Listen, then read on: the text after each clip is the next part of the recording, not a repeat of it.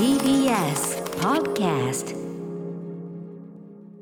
さあ、ここからアトロックフューチャーパストです。この1週間でお送りしてきた情報や聞きどころをまとめて紹介して、過去の放送を聞き返せるラジコのタイムフリー機能や、ポッドキャスト、ラジオクラウドなど、各配信プラットフォームと組み合わせて、新しいラジオの楽しみ方を提唱しています。また、番組の公式サイトでは、過去、そして未来のスケジュールを Google カレンダーに載せてお知らせをしています。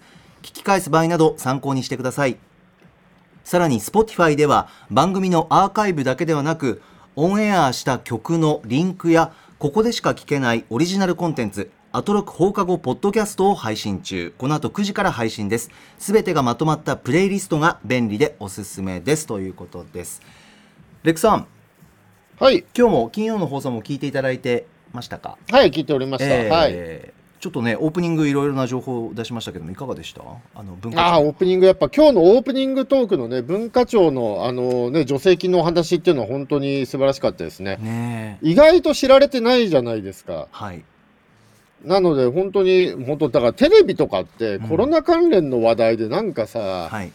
こう一喜一憂したりとか、不安を煽るようなことばっかり言ってないで、ああいう困ってる人がちゃんとね、役に立つ情報をちゃんと流してほしいですよね。本当にすいませんね、あもう全番組、情報番組とかあれ流した方がいいと思うんですけど、ええ。毎日。ええ。毎日下に出っ放しとかでいいんじゃないのああいう助成金の情報とかってさ。ああそうですね。台風の時のようにうん。L 字みたいなところで。本当に生活困ってる人たくさんいるわけそうですよだからさ、ね。うんまあつっても個人で上限がね1回につき20万とかだからまあね、それで穴が埋まるかっつったらまだ埋まんないですよね。えーただないよりという例えばね対。ないよりはもちろん、うん。でもまあ撮影チーフとか照明あ違うチーフじゃセカンドぐらいの方でもね月に20万、30万稼いでらっしゃいますから、うん。なかなかねそれで全部埋まるかって言ったらね何ヶ月に1回20万とかじゃ埋まんないんでしょうけどないよりはねそれあった方がいいですそうからね。ですね。スタッフの皆さんも含めてそうですよね、うん、いや、本当でもあれ、本当有益な情報なんで、ぜひ皆さん聞いてほしいですね、あれね。はい改めて文化げ文化芸術活動の継続支援事業事務局電話番号フリーダイヤル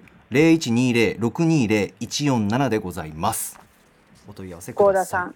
合田さん。合田さん そうですね。合郷田さん、郷文田さん。化庁の、別に郷田さん宛てじゃなくても多分大丈夫だと思います。けど。そうですね。文化庁芸術文化担当の3時間補佐合田さんに出演していただきました、あのあのタイムフリーでもねぜひ金曜日のオープニングまだ聞いてないよという方聞いてみてください、高木さんのねすげえいい質問いっぱいしてたね良かったよね。あ、うん。質問ですか？あうん。お金の具体的な高木今日話。超有超有能でした、今日。あありがとうございます。恐縮でうん。すすごい有能でした、今日。あのちょっと仕事からですね具体的な金額とか本当に知りたいなという思いに駆られまして、えーそう、多分ね、困ってる皆さんが一番知りたいところをね、あ高木が的確に聞いてて、すごい良かったと思います。あありがとうございます、はい。その点も含めて聞いていただけたらと思います。さあそれでは参りましょう。ここだけ聞けば1週間がわかるアトロックフューチャーパストパスト編。9月14日月曜日から本日金曜日の8時までこの番組のパストすなわち過去を振り返っていきます。本日も各曜日のアナウンサーが振り返っています。まずは14日月曜日月曜パートナーの熊崎和人です。9月14日月曜日振り返りましょう。6時半からのカルチャートークにはプロ書評家プロインタビュアーの吉田剛さん登場。2010年代のアイドルシーンのターニングポイントとなった伝説のイベントアイドルユニットサマーフェスティバル2010の裏話を伺いました。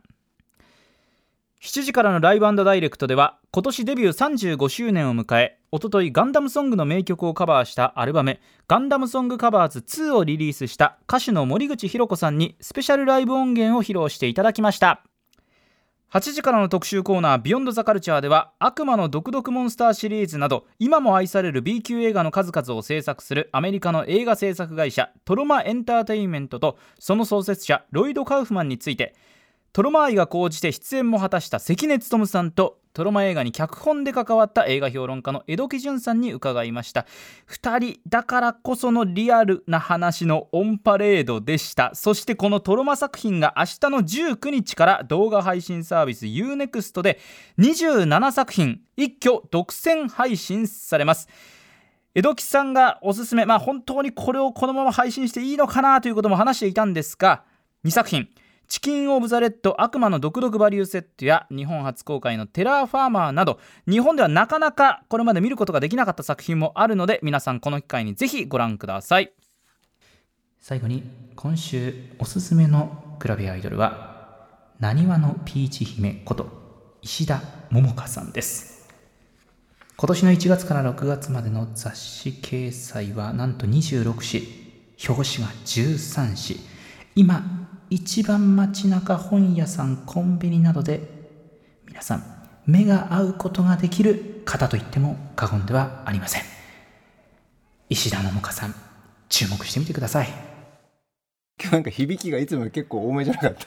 熊須 はい今週の熊崎アナウンサーでした。さてということで月曜日振り返っていきますがレクさん島尾さん、はい。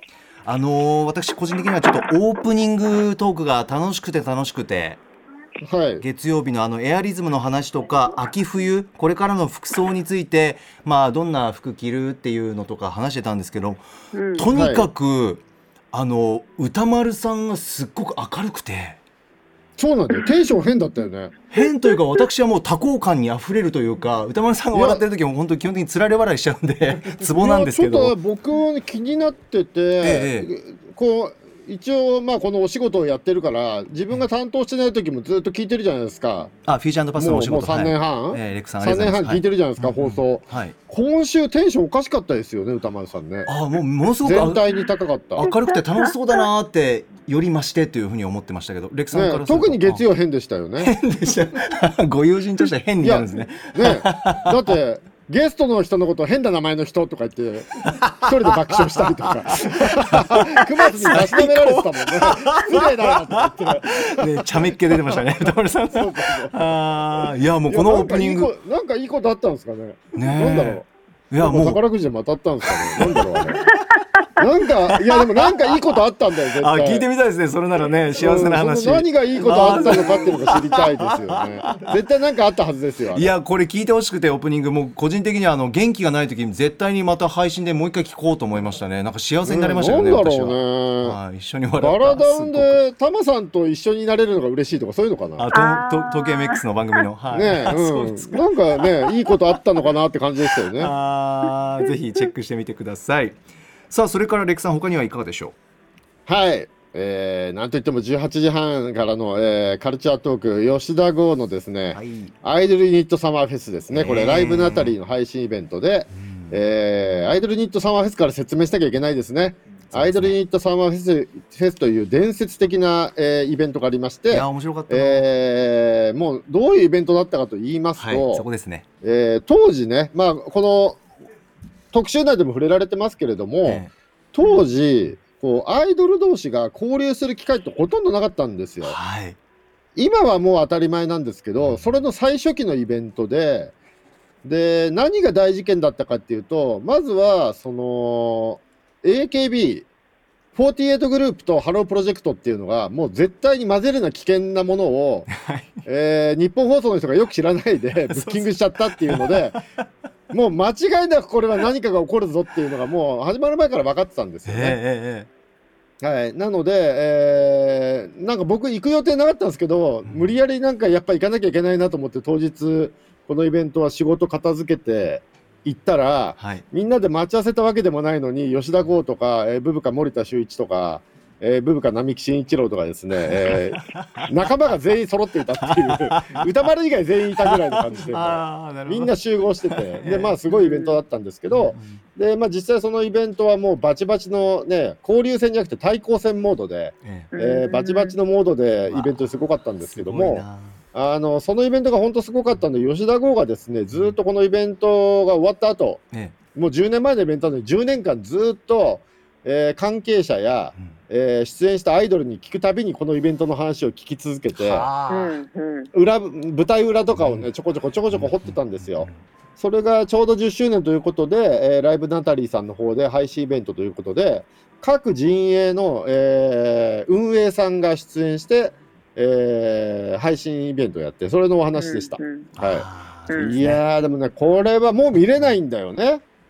あー見れないんですもう配信期間終わっちゃったんだよね、これね。これぜひみんな見てほしかったですね。これ単行本とかにしても全然いけると思いますけどね。2時間以上喋ってるんで。あーこの吉田剛さんの月曜日のカルチャートーク聞いたらもう絶対見たいなと思いますもんね。そうなんですよ。間違いなく面白い話で、放送でも言ってましたけれども、うんこのイベントの3日、このイベントの3日ぐらい前に、えーブブカ森田修一が、えータマフル、はい、タマフルに出て、はい。SKE 特集やったんですよね。この番組の SKE 組。が東京初お披露目で、お披露目で、まあ、SKE っていう戦闘集団が、うん。えーももクロ、ハロプロとぶつかってとんでもないことが起きますみたいな、はい。圧勝しますみたいなことをですね、言ってたんですけども、蓋を開けたら惨敗だったっていう 最高でしたね。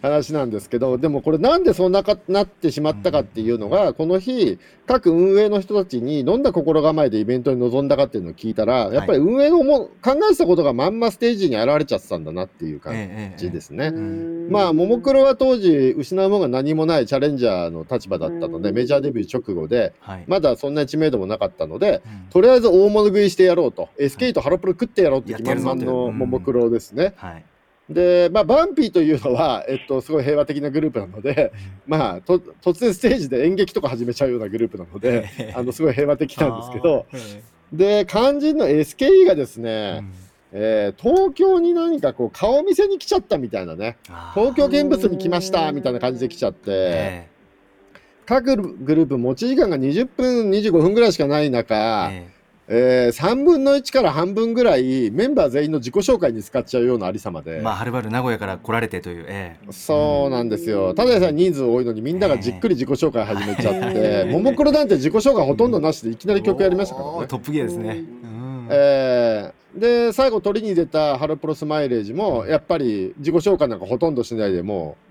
うあのパフォーマンスだけで勝負っていう感じで来たんで完全に SKE はその対抗戦っていうのが当日になっても気づかなかったっていう。はそしてこのこの前のナタリーの配信イベントではあ SKE の、えーっと支配人の湯浅さんは10年経ってもまだ対抗戦だったって気づいてないっていう。えあの日僕たちパフォーマンス良かったと思いますけどって今でも言っててこの人まだ気づいてないよみたいな感じ。っていうのがあの浮き彫りになってめちゃめちゃ面白かったんですけどね。へえーなんかすごいででもねスリリングそのな話だったよね。えそういや、本当そうです。で、やっぱりでもね、この配信見てて思ったのは、一番すごいのは、やっぱりハロプロのスマイレージのマネージャーだって山田さんですね。うんやっぱりその格的にも伝統から言っても当時48グループがちょっと伸びてきたとは言ってもやっぱりハロプロがアイドル界の王者なので出るメリットが何にもないんですよハロプロってうんはだってね勝って当たり前うん。負けたら大問題っていう状態で出てきたわけですからまあこのイベントに出てきた山田さんは本当勇気ありますよね。あーなるほど。うんまあだから本当に当日はねピリピリされてたみたいですけど、うん。ね、鳥を山、ね、スマイレージが取るか SK が取るかでね一悶着あったとかねもう本当に舞台裏も殺伐してたっていう話ですしね。はいいやでもこのイベントはねでもゴーちゃんがまたねまあ当時僕たちはもうこのイベント前後からなんかこの辺のシーンに狂ってたんでえまあ当時は大体週に2回ぐらいですね、えー新宿の当時どこだ金の蔵によく集まってたのかな。金の蔵って居酒屋さんえチェーンの。はい。ね。新宿のね、金の蔵によく集まってたんですけど、そこで毎週毎週みんながこう各運営の動きとかをですね、独自に調べてきてお互いに情報交換するみたいな。ことをやっていてそう。そうそう。まあだから、えー、とこの日の特集でも言ってましたけれども、あのー名古屋のね SKE 劇場があるサンシャイン栄がはい。まだ当時専用劇場じゃなくてうん。SKE が使う時だけ SKE の劇場だったんですよ。だから SK がいない時はだあの他の人にも貸してたんですけど、まあ、そこをももクロがですね、SK がいない間に借りて、うん。えーイベントタイトルがお留守のようなので温めておきましたっていうねイベントタイトルにしたらこれが大問題いになりまして。やその話面白かったな。これは大変なことになったんですよねねえ。もう。これ聞いていただきたいですね。もう吉田さん本当にお話お上手なのでえー最終的にはあの料亭会談ですからね、秋元康さんと藤下亮次さん。そう、ね。えー当時、も話もクロ運営のトップですけど、今、スターダスト社長ですからね、もうトップ会談、料亭会談あっていうことになったりとか、ーはい。あとはもう一番デンジャラスなのが 松井樹里奈さんが当時ももクロ加入を表明していたっていう、ね、いやー本当その話もねいろんなトピックありますよ、えー話とかもねこれもぶっ込みましたからねうん。これをいやーこれはね本当にすごいんでねぜひ皆さん聞いてほしいですね、はい。カルチャートークああと面白いのは、ええ。あの乃木坂の、ええ。今うあのトップ運営トップの今野さん今野義雄さんって方がいるんですけど、えこの方がもともとバンピーの上にいたんですよね。あそうだからものすごく平和和な戦わないグループバンピーの系譜っていうのは今坂道グループに受け継がれてるっていうお話とかすごい面白かったです。ねそうそれは今日ここの日のナタリーの配信で明らかになった話でしたね。へいやこれ面白かったです。でも本当に2010年はね。特集？あこれ？うん2010年？うん確かに2010年のね アイドルシーンなんか特集してもいいかもしれないですね。うん。うん。特集みたいなボリュームだった。いやーでも本当に熱いんでねこれ2010年。でも実際に何がねこの時代その後の10年を作ったかっていうとやっぱり僕は桃田かな子のエビ反りジャンプが全てじゃないかと思うんですよね。あももクロの。あれが時代の扉を破ったんだと思いますね。んうん。やっぱりもやっぱり最後はフィジカルの力なんですよね。いやーちょっと特集で確かに島尾さんおっしゃるように、はい。歴史をねずーっと辿ってほしいですね。いつかはい。聞けたらなと思います、さあそれからレクさん、他にはいかがあでしょう19時台もちょっと触れていいですか？ライブダイレクト森口博子さんのね、ええ。ガンダムソングカバーズ2というアルバムが出ましたので、はい。まだ森口さんいらっしゃいまして。う、ん。はい、歌っていただいたんですけど今回は目玉はやっぱり2曲目ですね。はガンダムダブルゼータガンダムダブルゼータの主題歌サイレントボイスをね、あねえー森口さんが歌うっていうのはこれは素晴らしかったですね。もうゾクゾクしますね。あそう。機動戦士ガンダムダブルゼータってまあいろいろ言われる作品でまあ確かにうまくいってないところもたくさんあるし言われるのもわかるんですけどどうしても私嫌いになれない作品で、えー特にこの後半主題歌のサイレントボイスとエンディングテーマの1000万年銀河は本当最高でねそれ森口さんの今度のアルバムは1000万年銀河も入ってるんですよねはいはい。で、これね、えー逆にこれね、あのーサイレントボイス歌ってらっしゃった広江淳さんが逆に森口さんの歌を歌うとかも聞いてみたいななんて思いましたね。なるほどはい、そんなのがあるといいですね、なんて思いました。はい、皆さん早ラジコのく次行けってすごい言われて,、はい言われてるんで、ははいい。はいいやいやいやいやすげえ早く次行けって言われてるんで、はい。カルチャートークの振り返りのボリュームがありましたねカンペが。いやいやありがとうございますはすいませんね。はい。えーこちら特集メールいただいておりますラジオネーム、キラキラボイスさん今週印象に残ったのは月曜日の特集コーナートロマ映画の魅力とはです私はトロマのとの字も知らず見たことも聞いたこともないのですが、この特集が本当に面白く3回聞いてしまいました、うん。トロマ映画がどのようなものなのかお話を聞きながら想像するのが最高に楽しいんです。うん。関根さんの顔がトロマから始まり なかなかいないほどの情けなさ出っ歯気味で髪チリチリの主人公が筋肉もりもりのモンスターになる絵面を想像しながら聞き進めるとあ監督はイェール大学卒のインテリ0円の契約書。バカをやるが社会批判もある。関根さん江戸木さんのお映画作成話もなんだそりゃの連発でした。一方で後半にトロマまで突き抜けると誰にも真似ができないのでそれがやり続けられる理由と聞き深さを感じました。おすすめ映画は上から下から大変なものが飛び出してとても見ていられないらしくグロくえぐいものが得意でない私は見たいような見たくないようなでも気になる。なぜだか引きつけられるトロマ映画のお話でした。ということです。いつもありがとうございます。はいいかがでした？か、ね、ご覧になってない方が想像するのが楽しいってことですけどね、もうご安心くださいって感じですよ。実際に見ると、想像を確実に下回ってきますからね。あ 上じゃないんだ。の、上じゃない、下回ってきます。もう、えこれぐらいのひどさかなと思うと、もうそんなもんじゃないよっていうのがトロマの良さですからね。想像以上ですから、間違いなく下回ってくれますよ、期待を。ー いや本当にキラキラボスさんが言うように本当お話楽しくてもう想像するの楽しかったとにかくこの特集。絶対聞いてほしいんですけど。まあ僕もでも27作品って言われてもね、そんなにたくさん見てるわけじゃないんでね。あーそうです27作品ってね、ドクドクモンスター、ドクドクハイスクールシリーズ以外にもまあいっぱいあるんですよね。そうですねね俺楽しみ。でもちょっと子供と一緒にはちょっと見づらいんですよね。まあいろんなシーンがあるトロマ映画ってけどね、うん。好きあらばおっぱい出してくるんで、あちょっと子供と一緒には見づらいところが、好きあらばおっぱいなんですよね。ああ、うん。そういうところあるんですね。なるほど。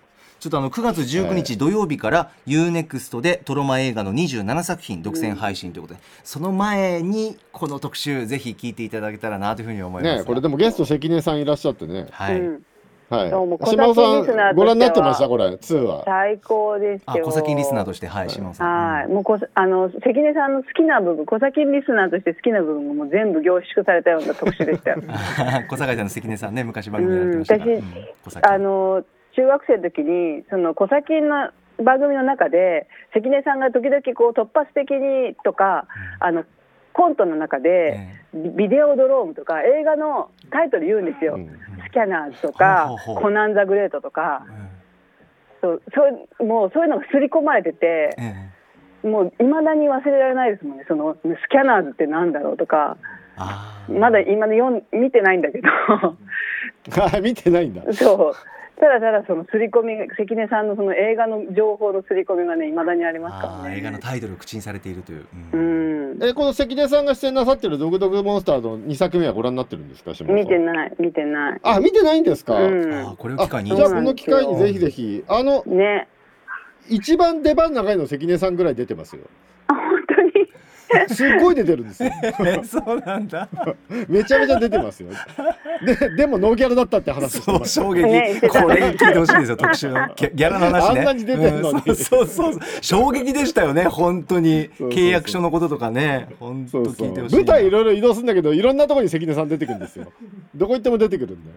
ああ最高見たい。そうですね。ぜひ皆さんも UNEXT でチェックしてみてください。はいさあ続きまして15日火曜日参ります火曜パートナーの宇垣美里です。9月15日火曜日を振り返ります。6時台のカルチャートークは声優でエッセイストの池澤春菜さんにおすすめの小説をご紹介いただきました。池澤春菜さんのおすすめする本はもう毎回絶対に全部読みたくなる。ミステリー作品をネタバレなしにあんなに上手に紹介する人います？尊敬してます。7時からのライブダイレクトはソロでは番組初登場。新潟のアイドルグループネギっ子から楓さんのソロライブをお届けしました。8時からの特集コーナービヨンドザカルチャーは医療と漫画をつなぐ新概念グラフィックメディスンとは何か特集。もともと欧米で始まったというこの新概念。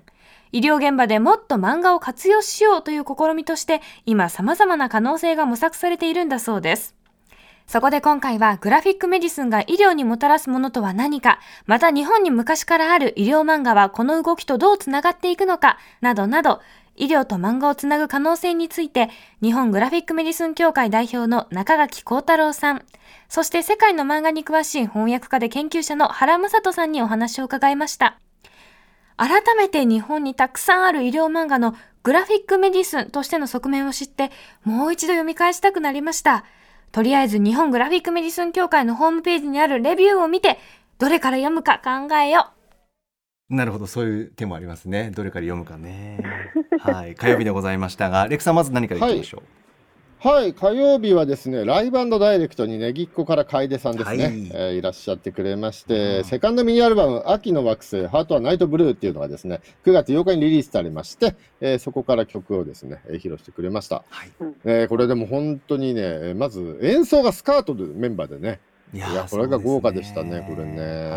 やっぱカエポはね声がね不安定なのがいいんですよね。楓さん。ええそうなんです。やっぱアイドルアイドルの声ってね不安定さがいいのをねこうもう十何年やってるのにまだそれを失ってないっていうのがもう最高ですね、あー。えー、もう素晴らしいですね。これ本当ぜひ皆さん聞いてほしいですねこれ。ラジコのタイムフリーでお願いします、滝山さんも大喜びあです。そうだそうだ。そうですよね。味方がいるんですよ。そうセッション味方がいる22でもおなじみ崎山さん。はい、さあそれから特集いきますか？はい。はい、えー。はい、20時代ですかね。はい、メールいただいております。ラジオネームもっくんさん。今週私が最も印象的だったのは火曜日のビヨンドザカルチャー。医療と漫画をつなぐ新概念。グラフィックメディスンとは何か特集でした。僕は医師としてとある総合病院に勤めていて難病や救急疾患で受診する患者さんたちの診療を行っています。そのため今回の特集は非常に刺さりました。まず歌丸さんが医療を提供する側と患者さんの側で分離が起きている。医療を受けるのは患者なのに疎外感すら感じることがある。うまくコミュニケーションが取れておらずそれを求めるのが悪いことのように思うことがある。などと述べたことは非常にぐさりときました。僕自身できるだけ患者さんのことを理解して納得してもらえるように気をつけたりコミュニケーションをとっているつもりではありましたが知らないうちにこういう思いをさせてしまっているのかもしれないと少し反省しました。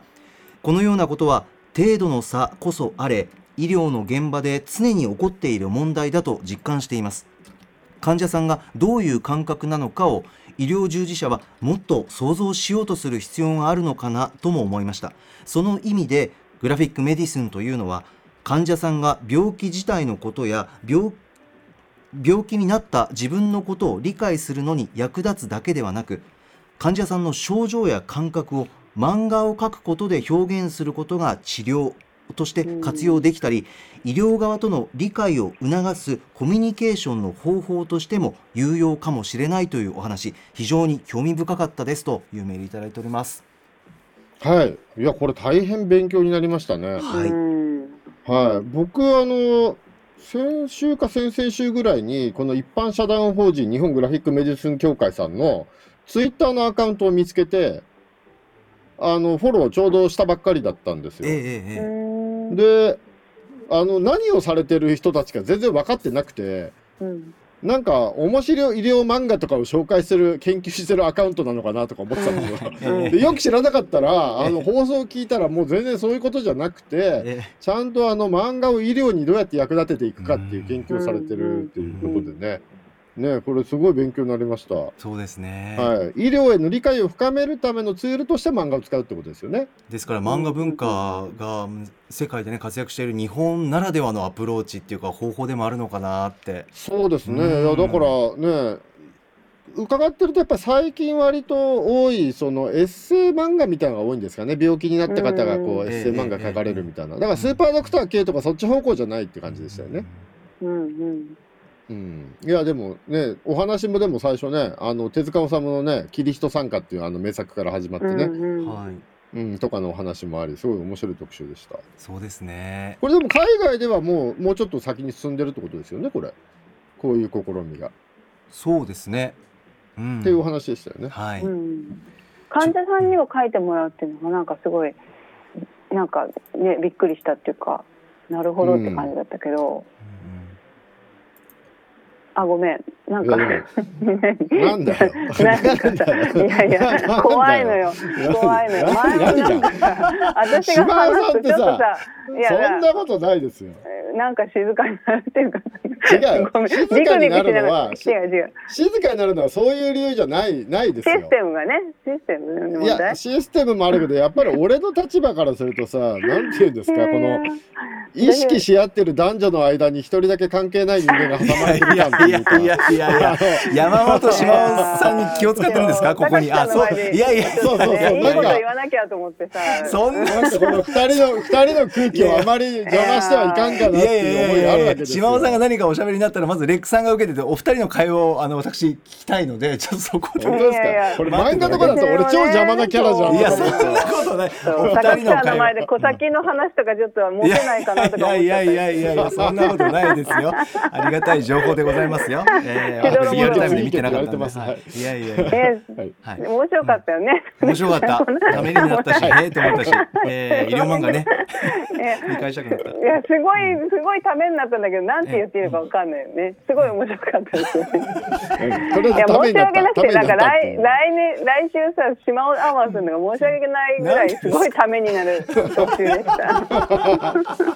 いろんな特集があって楽しいと思いますよ。はい。ありがとうございます。はい。あーさあ続きましては16日水曜日です水曜パートナーの日々真央子です。9月16日水曜日の放送を振り返ります。まずはですね、出版物の総額表示義務化へという問題について、オープニングで小石川にあります本屋さん、ペブルスブックスの呉良太さんに、書店員の目線から今まさに感じていることや問題点などを伺いました。6時台のカルチャートークでは、バスケットボールライターの大西レオさんが登場。人種差別問題に揺れるアメリカ社会の中でエンタメの先頭に立って、ブラック・ライブズ・マターに関して強いメッセージと対応を取り続ける NBA の姿勢、そして大詰めを迎えているリーグの様子なども伝えていただきました。そして7時からのライブダイレクトは、ポストトラップ時代のソウルシンガー、新山田さんによるスタジオライブ。8時からの特集コーナー、ビヨンドザカルチャーは、大韓レアグルーヴ特集。プロデューサー兼ギタリストにして韓国音楽シーンの重要人物でもある長谷川洋平さんをこの日もお招きしまして、現地で掘りに掘った貴重な音源、レアグルーブを紹介していただきました。そもそも当時レコードとして作られた数も少ない中で海外の人々はもちろん韓国国内の人たちもその良さに気がついていなかった超超超レアなレコードをすでにディグしていた長谷川さん。今日聴いた曲もちろん全て初めましてですけれども全部いい。今世界的に BTS など韓国からの楽曲が高い評価を集める背景にもこのようなレアグループの歴史があったんですね。この放送でしか聞けない音源はラジコのタイムフリー機能でぜひ楽しんでください。うん、日比谷が言う通り全部いいかっこよかったですね。タイムフリーで聞いてほしいんですけど。さてレクさんまず何からいきましょうか、あまずオープニングトークですね、はい。うんこの日はとても重要なお話をしていました。出版物の総額表示義務化についてという話ですね、うん税別表示だったものを税込み表示に変えるということになりまして、はいえーそれが、えー10年ぐらい先,、ま、先延ばしになってたのがいよいよね施行が近づいてきたって話ですよね。はい。で出版業界にどのような影響があるのかっていうようなねお話とかでしたけれどもちょっとこれでもまだわからないことが多いというかやっぱり編集者の方とか、えー作者の方とか小さい出版社の方からはちょっとそれはやめてくれと声が上がってるんですけれども、あの大手の業界団体からは特にあの、ね、政治家の方とかに働きかけとかもないようで、ちょっとね、これもうちょっと突っ込んだお話っていうのをね、あのちょっと調べてからやった方がいいのかななんて思いましたうね。ん。エッセイストの下尾さんとしてはいかがですか？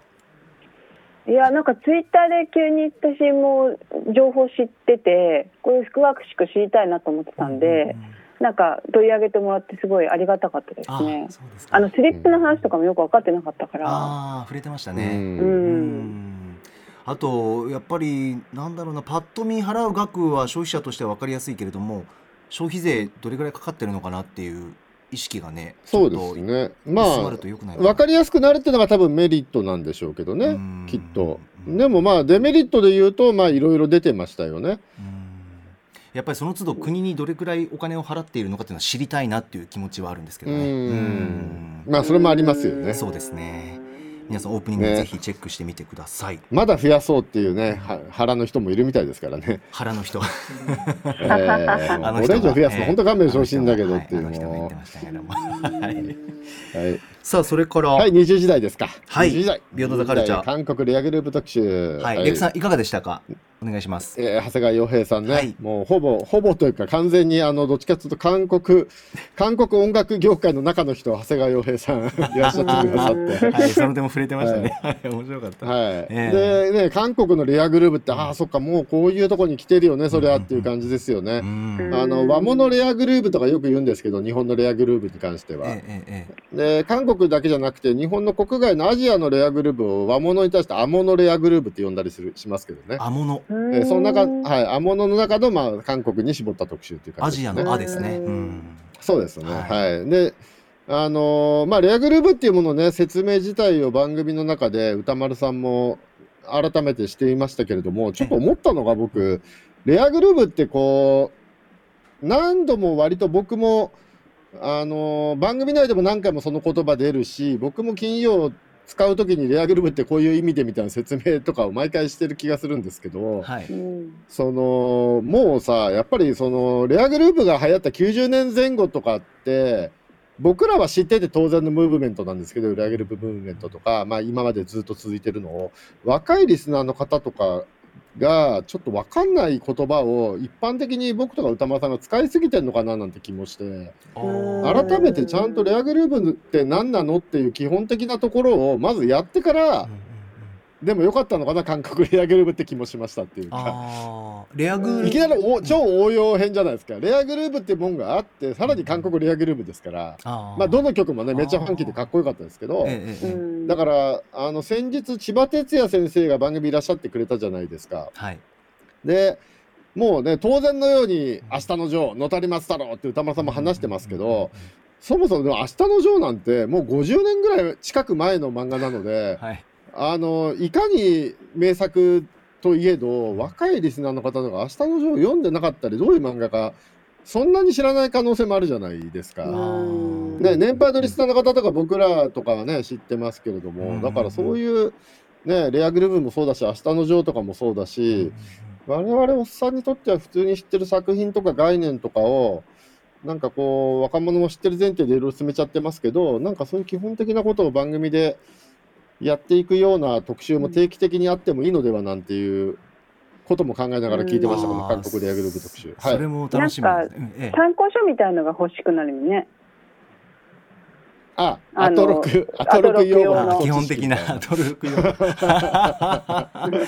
まあ我々アナウンサーもその場で専門家の方とかにあの聞くようにはしてるんですけどなんせやっぱ20代、はい。30代10代の方とかがねどれぐらいのことを知らないとかっていうのもありますしそうですね。若い方が聞いて何言ってんだ、何言ってんだか全然わかんないってなるのももったいないっていうかうん。ね、そうですね。じゃないですか。はい。まあ、この特集内で韓国レアグループとは何かっていう説明はいただきましたけどもっともっと遡ってっていうのもうん。面白そうですね。はい。うんはい。うん。まあでも曲どれも本当最高なんでね、ぜひ皆さんこれね、タイムフリーで聴いていただきたいです、ね。あと思ったのが本当どれもかっこよかったので、でただレアで今もう、えっと、市場にないというか手に入らないような曲を流してくださったじゃないですか長谷川さんが、うん。そういう曲ってレックさん僕思ったんですけどやっぱそういう曲があるんだなということが、あの世にこういうふうに発信されたとしたらそれをなんかこう、配信できるような動きとかもしてほしいなって、まあね、やっとでもコンピレーション CD が出始めた段階っておっしゃってましたもんね。あーコンピレーション CD というのは、ねばええええ。うん。うん、そのオムニバスのものがやっと少し出る動きが始まったところって言ってはい。あのそうアジアのとかの詳しい友達に聞くと、はい。やっぱり日本はかなり特殊でこういう古い本とかレコードとかをガイドガイド本が出てたりとか、はい。整理したりっていう文化があるんですけど、アジアに関してはあんまり今まであんまなかったんですよ。タイなんていまだにねあんまりなくてタイも CD の再発は10年ぐらい前から始まりましたけど、あの書籍とかに関してはまだ全然そういう整理がされていないみたいで、はい、日本なんかは古い漫画とかをなんかこうジャンル別にまとめた本とかもあるじゃないですか。確かに日本国内だと進んでいる動きだけれども、いざアジアにちょっと出ると、なかなかというところですね。ああ、そうだ。そうですね。ああんまりそういう古いもの、うん、そうですよね。うん、そうそう溶かして別のレコードにしてしまうっていうね。ねそれで貴重な版がどんどん溶かされちゃそうだってそんなことも思いましたけれども、はい、うん。まあちょっといろんな曲流れますので、ラジコのタイムフリーでまずは素敵な曲聴いてみてください。さあ続きましては17日木曜日です。はい、行きますどうも、えー来週の月曜日に21歳の誕生日を迎えます。ということは今日が最後の、えー20歳の金曜日になります。木曜パートナーのうないりさです。では、9月17日木曜日、早速振り返ってまいります。まず、6時30分からのカルチャートークは、ドキュメンタリー専門の配信サービス、アジアンドキュメンタリーズについて、代表の坂野悟さんにお話を伺いました。今回4作品ご紹介したうちの私はアジアンドキュメンタリーズで配信されている爆弾処理兵極限の記録ノーカット完全版を、えー見させていただいたんですがもうこれ本当に坂野さんもおっしゃっていた通りリアルハートロッカーハートロッカーをご覧になった方はぜひこちらアジアンドキュメンタリーズに登録してご覧いただきたい。まあ、90分くらいでそんなに長くもないドキュメンタリー作品ですのでぜひ最後までしっかりとご覧いただきたい。おすすめです。続いて、7時からのミュージックゾーンライブダイレクトは、月 1DJ の豆腐ビーツさんが登場しました。今回はクイズミックスではなく、豆腐さんの本業もとにかく超かっこいい DJ ミックス。これ聞いてない人は本当にもったいない。この DJ 聞けば、一瞬にあなたのお部屋がクラブハウスになりますので、ぜひぜひ聞いてほしい。タイムフリーで聞いてください。そして8時台の特集コーナービヨンドザカルチャーは今まさに1億総配信時代ということでその道の第一人者であるプロゲーミングチームデトネーターのストリーマー部門所属釈迦さんに配信つまりストリーミングについていろいろなお話を伺いました、まあ、釈迦さんといえばツイッチで登録者数30万人以上を誇る大人気のストリーマーなんですけれども今回は新しい試みということで、えー今回はツイッチという配信プラットフォームにアフターシックスジャンクション専用の番組アカウントも作りまして同時配信を行わせていただきました。まあちょっと番組の都合で音声を、えー、ツイッチで流すことはできなかったんですが、どうでしたかね、リスナーの皆さん。楽しめていただけたんじゃないでしょうか。で今回、2200人ぐらいの方がずっと視聴してくださって本当にありがたかったんですけれども、きっとそのアトロクリスナーさんと釈迦さんの、リスナーさんがこう合わさってね、なんかコメント欄も面白いことになってたのでね、すごくいい空間を皆さんと共有できて非常に楽しかったです。あと、釈迦さんのね、その配信者になることについての話はもうほんとうなずくばかり。やっぱりどんなことでもね、苦しいことはあるし、嫌なことをしなきゃいけないっていうのは当たり前の話で、なんかそういうところ非常になんか勉強になるお話を聞くことができましたということで、木曜日でした金が儲かるってとすごいあ盛り上がってましたね。最高でしたねこの特集ね。まあ振り返っていきますがレクさんまずは。はい。はい。はい、えーライブダイレクト、えーっと、豆腐ビーツさんがなんか新たに変なことを始めましたねっていう。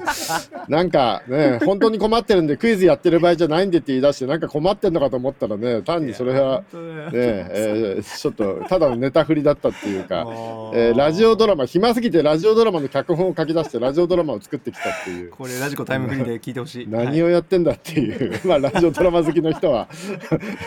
っていうかもうミッチーさんもさオフィスラブもひどいし豆腐ビーツもひどくなりだしたっていう。すごい褒め言葉ですシンパシー感じます私は。島さんシンパシーねやっぱり。はい。確かに、ええ。確かに。うなぽんもあれだけし、なんか木曜心強い感じがしますね。確かに。豆腐ビーツはもう始まったってことですねこれね。あーぜひぜひ聞豆腐さんはね、はい。向こう側だと思ったんだけど。向こう側。はい確かにね。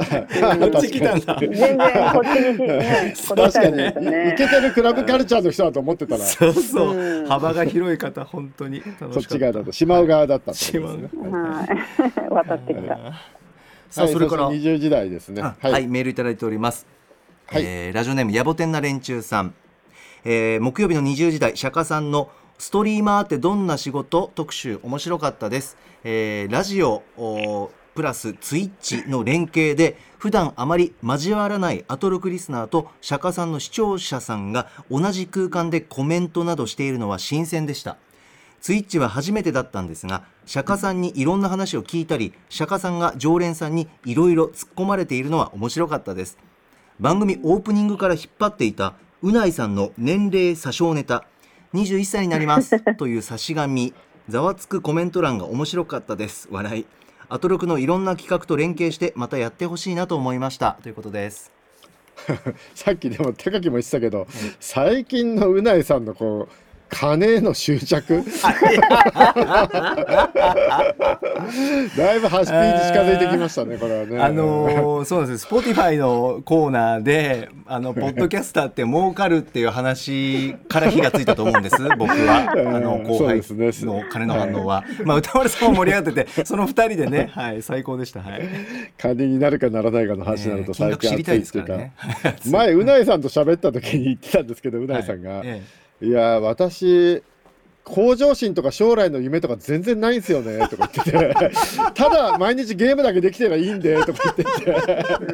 本当他の人にね世の中の人に申し訳ないぐらいないんですよそういうのとか言ってて。やー、そういうとこ無敵感というか無双感というか、やっぱすごいですよね。だからすごいストリーマーに興味持ってましたよね。そうです。あ、確かにね、はい。趣味かけるっていう、まあ、ずはい。はっきり言うとお金儲け。はい、ゲームやってて金が儲かるのっていうね。えー、その時はしっかり社外活動を出すようにというところは言いたいですけど、ねはい。え でもね、YouTuber とはまた違って、生配信に特化してる人たちがストリーマーってことなんですかね、ストリーミングに特化してる職ええ業ということなんですかね。なんかあのもやもやした部分があのこの特集聞いて自分の中ではっきりしました、うん。そういう面で、うん、そうですよね、はい。YouTuber の方って結構ね、あの凝った編集されますもんね、タイトルワークとか、いろいろね、はい。インサートカット入れたりとかね、ん。そういうのじゃないんですね、うんもう生でやるっていうね、のがストリーマーなんですね。はい。いや、だからこれ、聞いてて思ったのが、僕割と、この番組でもたまに言われますけど、ええ。イベントやると延長延長うるさいんですよ、僕。あ、そうそう、明日もイベントあるんだけど、そうそう。で、思ったんだけど、あ、これ延長戦ってストリーミングで勝手にやればいいのかなとかちょっと思いましたね。ああ生配信でストリーミングの方でそうそうそう。あのトークイベントの延長を切り替えて。そうそう、ん。会場でやると次のイベントとかも入ってたりするんですよ、ええ会場で。えええだったらちょっと近くのね、焼肉屋さんとかで、ね、換気のいい焼肉屋さんとかでや肉を焼きながら、え なるほどね。対打ち上げがてらストリーミングした方が、ええそうすればみんなも帰らないし、帰ねらない。一緒に一緒にいられるしいいのかなとか。ちょっと思いましたけどね。なるほど。そえ。れお金、お金はどうするの？お金なんか投げせ銭しかも投げ銭もらえるからね。見てる人のはい。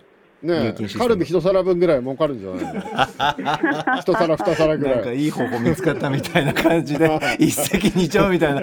めっちゃ笑顔じゃないですかレックさんいやそうなれば島尾さんもね肉が食えんだったら悪い気もしないでしょう。延長してもブーブー言わないという。そうそうそう。いやでも釈迦さんも割とカジュアルに今日ちょっと店行くかみたいな感じで始めるっておっしゃってたじゃないあー言ってましたね。うんそれも発見でしたね。本当にカジュアルにうん10分あればいきなり始められるって言ってましたもんしゃってました印ね。象的でした。はい、はい。うんうんすごい手軽に始められるのがね、うんうんあのうん。やっぱ YouTuber って編集の機材とか、うんある程度知識がいるじゃないですか、はい。そういうのも特になんかスマホ1台あればできますよって言ってましたね。そうですね。ポケット Wi-Fi と、えーそうですね、はい。おっしゃってました、うん。でもいやー難しい。私ねさっきさああの明日のジョーの話とかレアグループの話してたじゃないですか、はいはい。あの分かんない人がいるんじゃないかって、うん私このこの世界がまだわなんか知識が入入ってこないんですよね。どういう仕組みでどうどうやって動いてるのかがあストリー注マーが？釈が欲しい、うん、ストリーマーだけじゃないけど、まあ、ゲームの話とかさちょっと最先端の話になると逆に私なんか難しいです、配信系、うん。急に分かんなくなっちゃう。ああなるほどね、なんか参考書欲しいです。これも。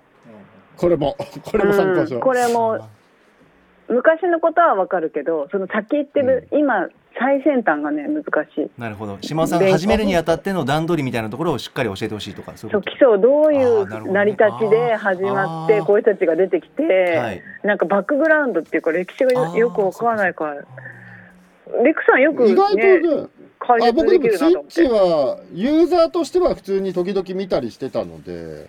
ああのこういうストリーンミングじゃなくてあのクラブイベントとかのストリーミングもツイッチであったりするんで、ねあのそういうの見たりとかしてましたね。たまにチャリンチャリンって銭投げたりとかしてね見たりはしてたんで、ねお金入金してね。はい、投げ銭するんだよね。うん。投げ銭投げ銭。YouTube も似たような機能ありますよね。ストリーミングして投げ銭みたいな、ああいろんな機能ありまこすね。の前俺万所君のストリーミングにそういえばチャリンチャリンしたよ俺。あ高野万所さん。あそうですそうそうそうそう いろいろやってたなんかやってたから。投げ銭してるね。ねまあ聞いて、えーこの特集聞いていただいて何かきっかけになるかもしれないというねリスナーの皆さんもいると思うんでぜひチェックしてみてください、えーさて今週の Spotify 限定コンテンツアトロク放課後ポッドキャストなんですがこの後9時から先週に引き続いてアトロクスタッフの雑談を配信します。それも合わせてチェックしてください。さあここまで、えーフューチャーパストパスト編でした。この後は1週間のアトロクの予定お知らせします。では来週1週間のアフターシックスジャンクションの予定を一気にお知らせします。まずは21日月曜日。6時半のカルチャートーク。海外ドラマ評論家の池田敏さん登場。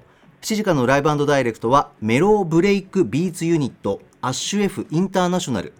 8時のビヨンドザカルチャーはノーナリーブス西寺郷太さんによる洋楽スーパースター列伝特別編。今回はモータウン特集です。続いて22日火曜日。6時半は映画評論家ライターの森直人さん登場。映画監督グザビエ・ドランの魅力を語っていただきます。7時のライブはラッパースカイハイさん。8時の特集は音楽ジャーナリスト高橋義明さんによる月1最新洋楽解説。23日水曜日6時半は乃木坂46から3期生の久保しおりさんと4期生の早川せいらさんが登場。7時はシンガーソングライターの北谷達也さん。8時からは月1お楽しみ企画月刊しまおアワーです。24日木曜日6時半からはアカデミーウォッチャーミス・メラニーさん登場。先日発表されたアカデミー作品賞ノミネートの基準改定について伺います。7時はタイの国民的スターシンガーソングライターのスタンプさん。8時の特集はサブカルチャーシーンに多大な影響を与えているクトゥルー神話を扱ったエンタメ作品について翻訳家ライターの森瀬亮さんにお話伺います。そして25日金曜日6時半からの週刊映画辞表ムービーウォッチメン。来週歌丸さんが評論する映画はミッドナインティーズです。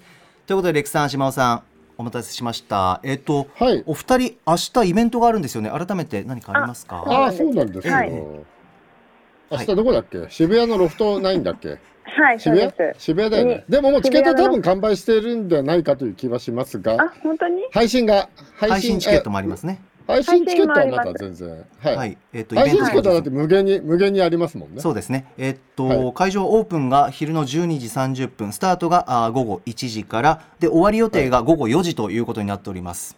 はい。なんか、はい。この間の島はあの島尾真帆の歴史みたいな、はいあれじゃはいあったじゃないですか、ええあれのはい。メモメモとか出してちょっと喋ろうかなと思って私あは。、明日。あそうなんですかうそううんへえじゃああの、え歌丸さんとかにも渡してあるこうえ、音源聞きたいよ、音源あと。音源もっとないの？ああ音源もじゃあ持ってこうかバイバイ After Six Junction.